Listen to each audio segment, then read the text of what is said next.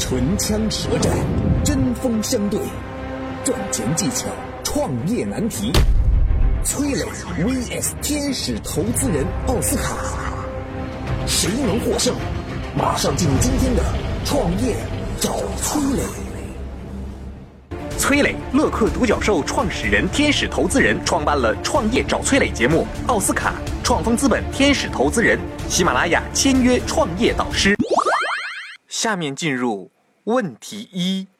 中央财经报道，从2015年互联网家装的异军突起，最高峰时曾有一百二十三家公司拿到融资，到2018年上半年，全国倒闭的互联网家装公司超过一百家。为什么曾经被资本看好的互联网家装行业会陷入亏本、倒闭的危机当中呢？四万亿的家装市场要如何破局呢？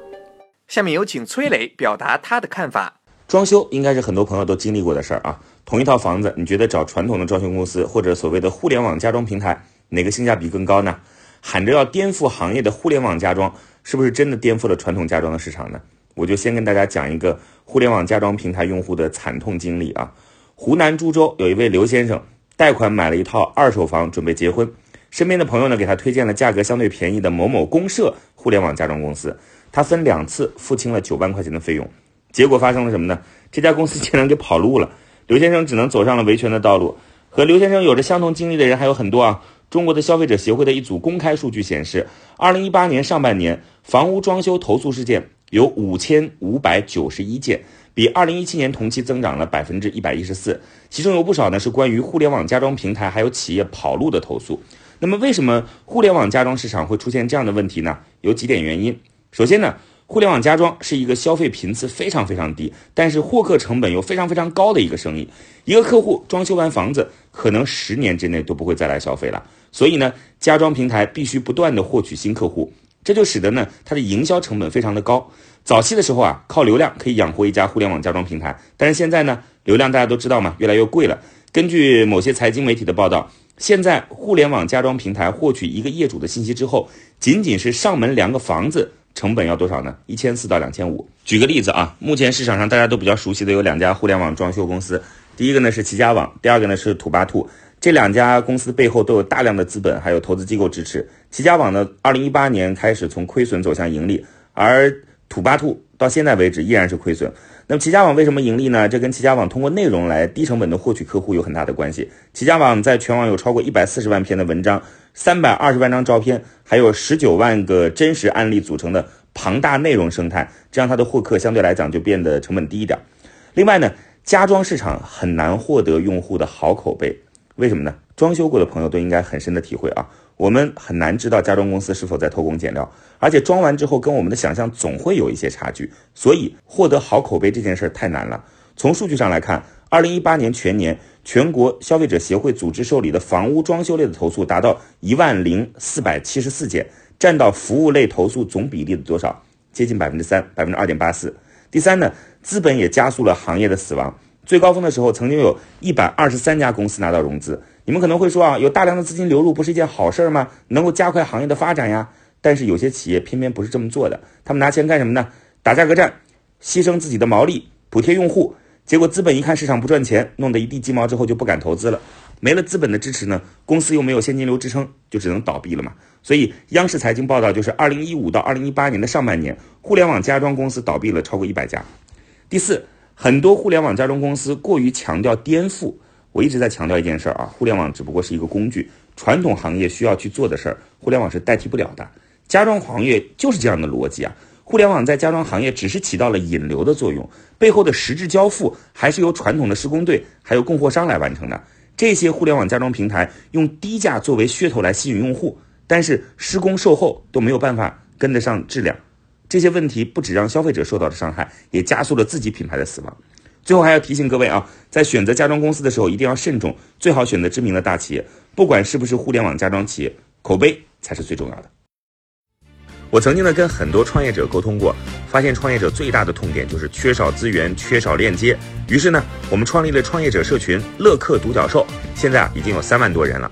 有人在这找到了创业机会，找到了客户、渠道商、投资人。下拉手机屏幕，在节目简介里边有我的个人微信号，我在社群等你。感谢崔磊的精彩发言。下面有请奥斯卡表达他的看法。大家好，我是天使投资人奥斯卡。二零一八年，互联网家装行业啊迎来了大洗牌，烧光了资本的钱后呢，不具备盈利能力的公司很多就面临了倒闭跑路的局面。比如说，三月，苹果装修旗下的多个品牌公司人去楼空；五月，重庆爱上当家装修公司负责人跑路；十一月，优居客正式进入清算解散的程序。还没有装修交付的消费者提供的材料和上游供应商出卖劳动力的员工都走上了维权的道路。那互联网家装真的没有机会了吗？他们应该怎么破局呢？那我认为啊，互联网家装肯定还是存在机会的，这个市场还是要被肯定的，毕竟是个四万亿的大行业，对不对？而且二零一八年互联网家装行业中渗透率才不到百分之六，仅仅是网约车啊、在线旅游等行业的三分之一，所以。这里面还有很多机会是等待去挖掘的，但是家装领域和网约车和在线旅游又不一样。我觉得这里面呢，只有投入大、资金雄厚、壁垒高的公司才有未来。所以，互联网家装行业想要破局，需要抓住这样的四个点：首先，要自己做设计，同时把设计简化、标准化，因为标准化了、简化了才可以复制，对不对？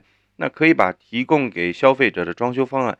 数量控制在一百套左右，这样的风格搭配满足大众化的一些需求。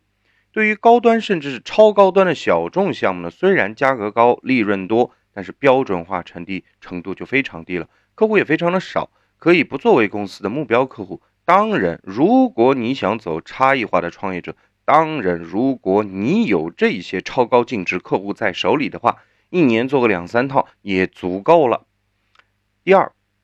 应该加强对合作商的控制。家装公司可以根据设计方案，尽可能的减少自己的库存商品的种类，也就是 SKU。然后呢，根据公司需要挑选优质的供应商，建立供应商评级制度。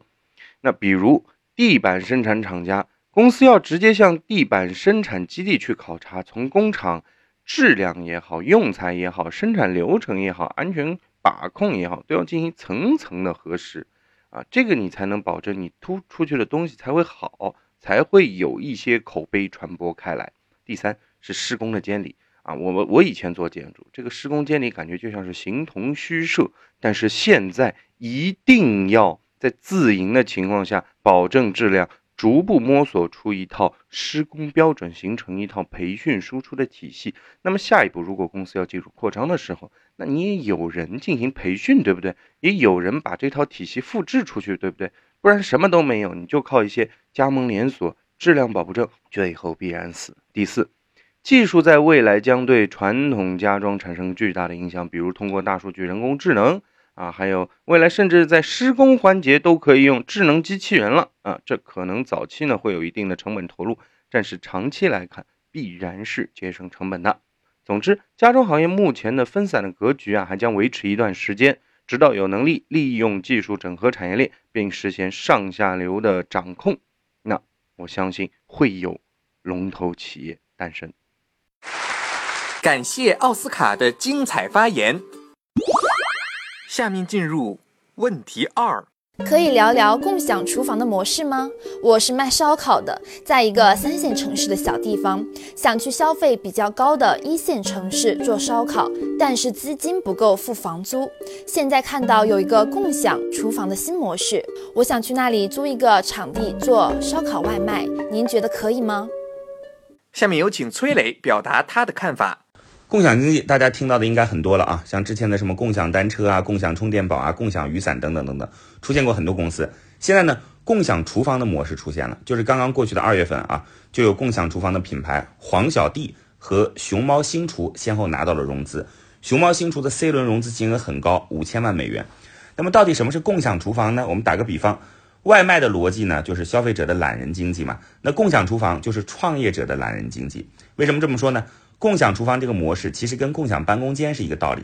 共享办公间呢，就是让这些创业公司集中在一个地方办公，节省办公成本；而共享厨房呢，就是把餐饮外卖商家集中在一块儿，其他的什么选址啊、办证啊、租房啊、食材配送等等等等这些事儿，全部交给平台来包办。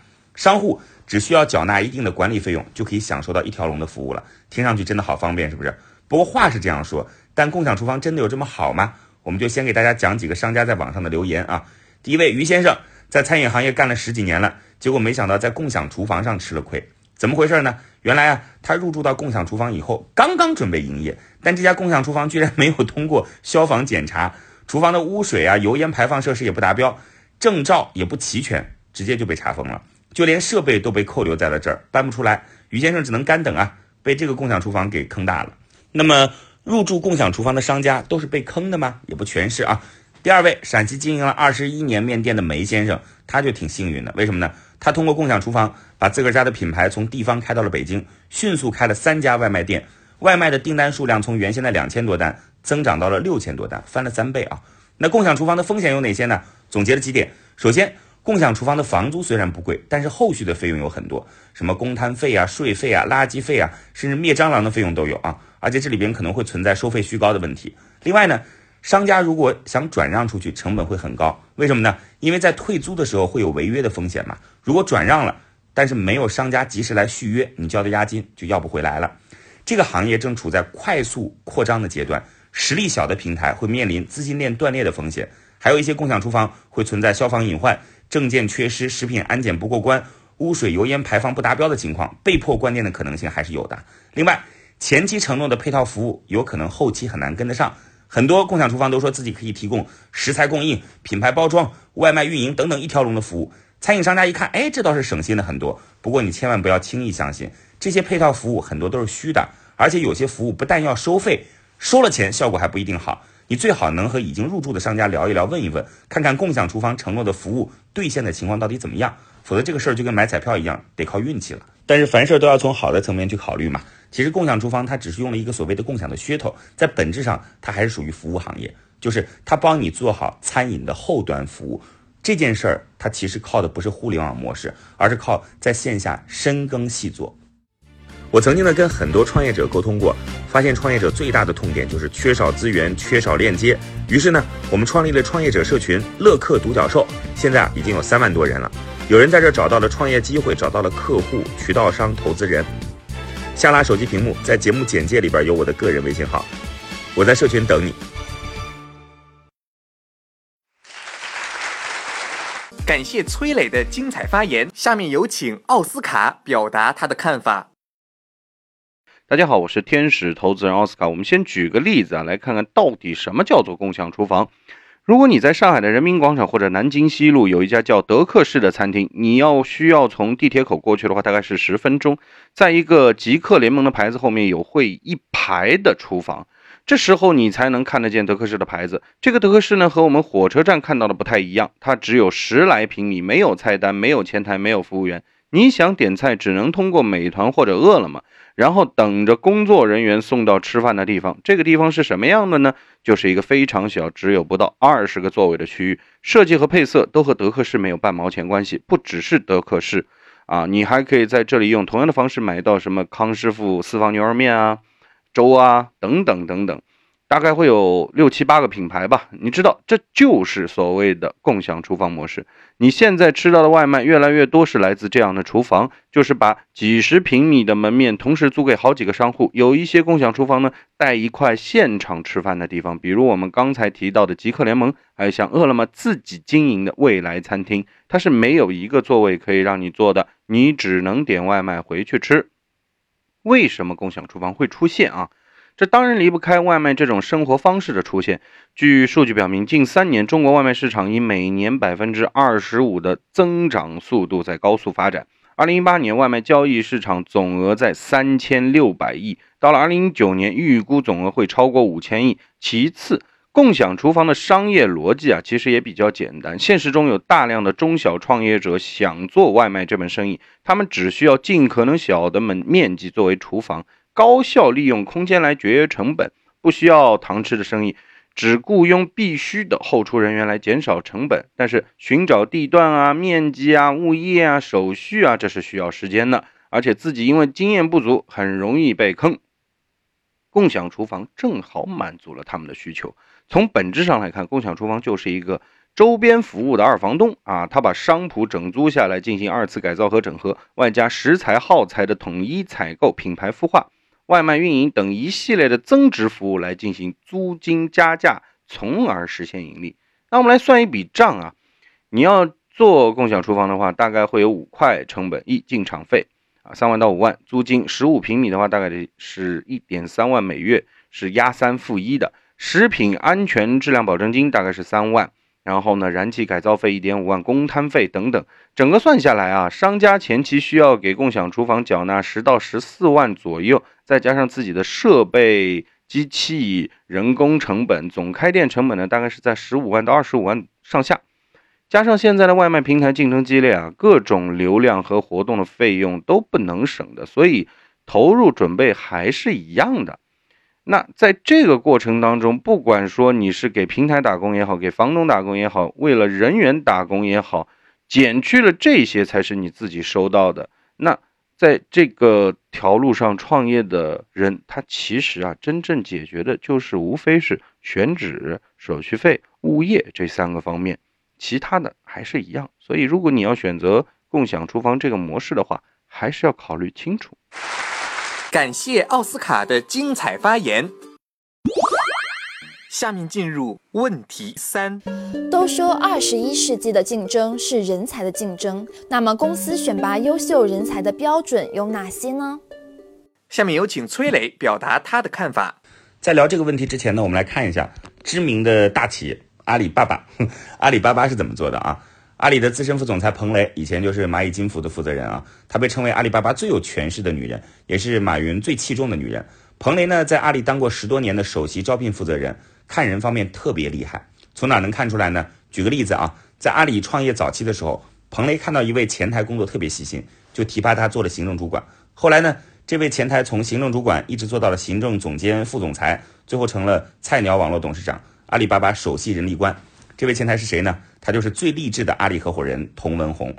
另外呢，彭雷还招进了一手打造阿里云的王坚博士等等等等很多人才。那么这个彭雷到底怎么看人呢？有四个标准做参考。第一，要聪明。那怎么解释这个聪明呢？这个聪明就是脑子好使吗？当然不是了。聪明第一个层面就是专业能力，不管是做娱乐、餐饮还是互联网等行业，都要有一定的专业知识，不然你说的再多都是空话。而聪明的第二个层面就是情商高了，你不要片面的认为说情商高就这个人特别会来事儿，不是这样的啊。情商高的人更容易走进别人的内心，能够照顾别人的感受，有同理心，而且呢，这个人还要足够的开放，不能把别人拒绝在千里之外。他要知道用什么样的方式跟别人去建立链接。所谓的生意其实就是链接解决问题。第二呢是要皮实啊，这皮是北方话，皮是什么意思呢？就是抗击打能力强，抗挫折能力要强。相对的呢，皮实的反义词就是我们经常听到的玻璃心。真正皮实的人，不管别人怎么赞扬或者怎么羞辱，他都能知道自己是谁，能做到宠辱不惊。第三啊，要乐观。一个乐观的人和一个悲观的人对团队价值产生的影响是天差地别。有些人，你不管跟他说什么，他总是先把困难摆出来；还有一些人，永远只看到坏的，永远在抱怨，自己悲观就算了，还把团队氛围搞得很杂，简直就是团队毒药。所以乐观很重要。那么乐观到底是什么呢？就是你充分、客观、理性的了解真实情况后，仍然充满好奇心和向上的精神。这样的人啊，永远愿意看到新的机会，在别人看起来很糟糕的东西，他都会觉得我可以再突破一下。这样的人会让整个团队、整个业务充满了推动力。第四，要自我反省。我们身边有些人啊，永远认为自己是对的，别人说什么他都不会反省自己。这些人呢，一直在原地踏步。阿里为了提高个人和团队的反省能力，每年都会组织绩效面谈。比如说啊。一个主管有十多个下属，大家会在一块面谈。这个主管先要问问团队的问题，然后再讲讲自己的问题。最后每个人都得跟他反馈，你哪个地方说的对，你什么地方做的不好，你这一年做的怎么样。所以优秀的人一定会经常思考哪些地方自己做的还不够好，哪些地方还有待进步。聪明、皮实、乐观、自省，这也是我认可的优秀人才的四个标准。我曾经呢跟很多创业者沟通过，发现创业者最大的痛点就是缺少资源、缺少链接。于是呢，我们创立了创业者社群“乐客独角兽”，现在啊已经有三万多人了。有人在这找到了创业机会，找到了客户、渠道商、投资人。下拉手机屏幕，在节目简介里边有我的个人微信号，我在社群等你。感谢崔磊的精彩发言，下面有请奥斯卡表达他的看法。大家好，我是天使投资人奥斯卡。从创业的角度来讲，我觉得一家公司寻找的不仅是人才啊，不是雇佣关系，而是选择的合作伙伴。人才你可以从市场上重金聘来，但是你的伙伴是朝夕相处、三观合，一起往一个地方去努力去拼的。那这样的合作伙伴，我觉得可能有四点啊，是要去落实和看的。第一个呢，就是靠谱要比能力更重要。老板需要是什么样的人？我觉得是能够长久稳定输出价值的员工，而不是说能力非常出众，但是不稳定，团队呢产生一些不和谐因素的一些人。比如啊，有一个员工开始的时候表现特别厉害，可是牛逼了一两个月，第二个月就特别差，后面呢也一直没有什么价值输出。这种人可能是呃特别喜欢挑战的人啊，做成了一件事情，证明了自己，哎呦，情绪就开始。躁动了啊，心情也开始活跃了，他没有一个持久性。那这样的人，你说靠谱还是不靠谱呢？能力是强还是不强呢？于公司来说，我们要的是长期持续的稳定输出。那第二，执行力啊。执行力是什么？举个例子，一个任务有一个人可能会花一个星期啊，把它做到九十分，但另一种人呢，可能每天只做到七十分，但是一步一步努力到九十分。后一种人在创业公司呢，会更受到青睐，因为创业公司啊节奏快，容不得半点拖沓的。七十分也许不够好，但是你可以先去拿，先做了再说嘛，保证整个流程的基本运转，而不是一味的等等等拖拖拖。第三，要用心做事，不仅仅是执行者用心二字啊，而且我们的领导者也要用心。但是用心两个字呢，又谈何容易？同样一件事，你给不同的人做，做出来的效果是不一样的。比如说，老板让你去订一张今晚的机票，航班没了。如果你只是个执行者，你就会跑回去说，老板，今晚的航班木有了。可是，如果你用心的话，你就会查好高铁是否有票，选择不一样的出行方式来解决今天晚上一定要到达目的地这样的一个结果。那最后，创业公司不需要打工者啊，只想要一个稳定收入、舒服的这样拧螺丝的重复劳动者是不适合创业公司的。创业公司每一个人都是创业者，都是合伙人，要拧成一股绳往前冲。如果没有想清楚这一点的话，最好不要招聘。感谢奥斯卡的精彩发言，今天的节目到这里就结束了。感谢两位的精彩辩论，创业找崔磊，我们下期再会。